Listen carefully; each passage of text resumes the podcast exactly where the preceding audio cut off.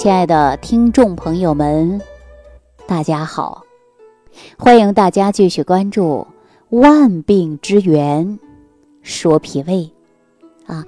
前几天呢，有一个九零后的孩子给我发信息说：“李老师，你说睡眠重要啊？说吃补药不如睡好觉。那说每天睡眠要七到八个小时，算不算是正常？”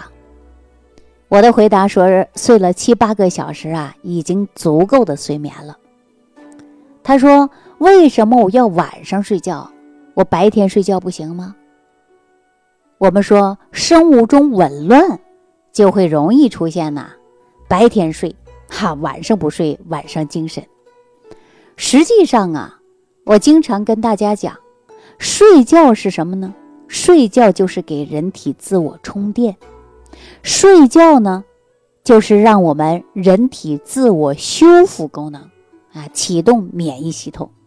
我常给大家举例子啊，说一个人白天干活儿特别特别累，回到家里饭都不想吃，倒在床上就睡着了。第二天早上啊，那精神百倍。大家想为什么吗？就是因为你晚上把这个觉睡足了。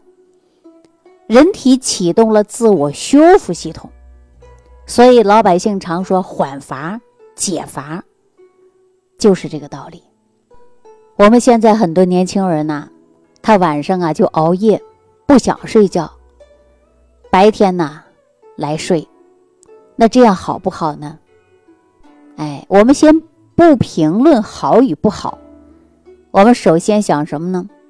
《黄帝内经》当中。啊，给大家讲过，说日出而作，日落而息，什么意思呢？也就是说，太阳出来了，我们要起来干活了；太阳下山了，到晚上了，我们应该呀回家休息了。要符合于自然的规律，这才是最好的养生之道。年轻的时候啊，也就体会不到这些。比如说，我们有六七十岁的人吧。别说六七十岁的啊，五十岁，你让他今天晚上通宵不睡觉，你白天睡，但是呢，你第二天还是没精神，是不是啊？所以说，人要符合于自然的生长规律啊。我建议大家呢，尽快的把一些熬夜的习惯呢要改掉啊。你为什么熬夜呢？你熬夜的目的是干啥呢？是吧？很多人说我天天看着手机啊，看着电视剧，打着游戏，我都不想睡。这是年轻人的状态，这时间长了呀，可不是什么好事儿啊！一定要睡好觉。常说睡好觉胜过吃补药啊。人睡好了，自我修复能力、免疫能力，它都能达到提高，对不对？说到这儿啊，我常说，说人与自然之间呐。它是要和平共处。人类呢，他称之为万物之灵，对吧？最重要的任务啊，就是人和大自然要正常和平的相处。所以说呢，我们经常称作为天人之间的关系啊，要了解自然，认识自然，要与大自然来交个朋友。所以呢，我们也常常称为叫。天人合一，对吧？然后呢，你再向大自然界要求衣食住行啊。那我给大家举个简单的例子吧，比如说种庄稼啊，都是黑天，没有白天，它也不行。如果说庄稼不长，光是白天，它没有晚上，大自然就出现了这样奇怪现象。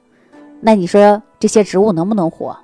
不能，对不对呀？所以说到晚上它自然就休息了，到白天自然就增长了，这是属于很正常的现象。所以说我们很多人呐，却是反其道而行之，啊，说我要征服大自然，我呢就白天睡觉，我晚上不睡，啊，你看我啥事没有？记住了，你现在是啥事没有？你长时间的。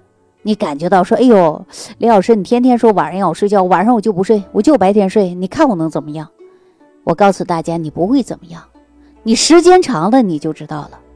你看似你是征服了大自然啊，反其道而行之，那你时间久了，你看看你的身体会怎么样，对不对？所以说呢，德国伟大的诗人歌德说：“大自然不会犯错，犯错的是我们人。”德国伟大的思想家恩格斯说：“我们不要过分陶醉于我们对自然的战胜中，而每一次的胜利，大自然对我们都会进行报复。”那你想一想，两位哲人呐，对吧？这两位是哲人说的话。是不是值得我们来深思啊？所以，我们前边也给大家讲过了，说人呐，一定要与大自然同处啊！你到睡觉的时候，你就到睡觉了啊！你到干活的时候起来了，你就应该起来了，对吧？你还卧在床上啊？那我们说，长时间大家说我白天呢，哎呀，困的不行，一天都在睡觉，早上不起来。我们常说，一年之计。在于春，一日之计在于晨。你早上啊，天天睡得很晚，一睡睡到九十点钟，太阳都出来了，早餐也不吃，到中午一起吃，啊，中餐吃的是早餐，对吧？那你长期这样，对你身体绝对是不好。我想问问大家伙有没有感觉到，说睡个回笼觉，哎呀，早上起来那个难受啊，头也是晕的。啊，浑身也是没劲儿的，这是为什么呢？就是啊，你在生发阳气的过程中，你没有生发起来，而你在卧床，那么就变成了气虚，啊，出现了严重的气虚，虚症一出现，那你人就没有力气了，哈。所以说，我们要不要与大自然和平共处啊？要不要与我们大自然当朋友啊？你不能反其道而行之啊，所以说这个睡眠呢真的很重要。那在睡眠的过程中啊，我们还有一个说，很多人呢上夜班，那你没办法啊，那也就是说必须要白天睡的。但我也要告诉大家，你要保证充足的睡眠啊，因为人呢他是有生物钟的啊。美国有两位呃，有三位啊，准确的说应该大概是三位。在一七年的时候获得了诺贝尔医学奖，就是研究人的生物钟，说人这个生物钟紊乱呐，可能会导致一些慢性疾病的产生，啊，这些话不是我说出来的，大家可以呀百度搜一搜啊。美国有三位啊获得了诺贝尔医学奖的，呃，专门是研究生物钟的问题啊，大家可以搜搜就知道了。所以说呢，我们要保证正常生物钟不能紊乱。保证正常的睡眠，所以说睡眠真的很重要啊！为什么我们说在解决各种各样的疾病的过程中，那你到医院去住院，大夫呢首先会交代家属说，少打扰患者，让患者多休息。休息是干什么呢？就是让他呀养好精气神，对吧？晚上睡好觉，哎，别耗神，别耗精力。然后呢，你的身体恢复起来才能快。所以今天呢，我就想问问所有的听众朋友，你睡得好不好？如果说睡还能睡，但是你偏偏呢对手机有过于的留恋，你看有多少人在手机上打游戏？那年轻小孩天天打游戏，啊，那你看很多孩子玩游戏，家长担心影响学习，是不是？那我们很多成年人呢，通宵干嘛呢？打麻将。啊，打牌时间长了不敢打了，熬夜呀，伤神呢，对不对？那还有一部分朋友跟我说了，说李老师这些我都不会，我也不会打牌，我也不会打游戏啊，我呢已经六七十岁了，我也想好好睡个觉，第二天精神饱满的，可是我就睡不着了，怎么办呢？那我以前不是给大家讲了很多安神的食物吗？首先睡好觉的前提必须要保证一点。就是睡好觉，啊，然后呢吃好饭，晚上睡觉前少吃，啊，不能不吃，少吃。如果你晚上不吃饭了，记住了，半夜两三点钟可能就饿了，四五点钟啊，脾胃不好的人就容易出现胃痛了。所以说呢，少吃别多吃，多吃则伤脾。脾不好，胃不好，卧就不安啊，也就是睡不好觉。所以说呀，听众朋友们啊，大家记好了，睡好觉，吃好饭。我们说再多的名利、金钱、地位啊，也许在我们啊百岁的时候，都觉得呢这是过眼云烟。你想，我们人生伴随最多的，不是财富，也不是名利，伴随有健康的身体，我们才能够幸幸福福的、健健康康的活到这一辈子，是不是啊？所以说，不要思虑过重啊，思则伤脾。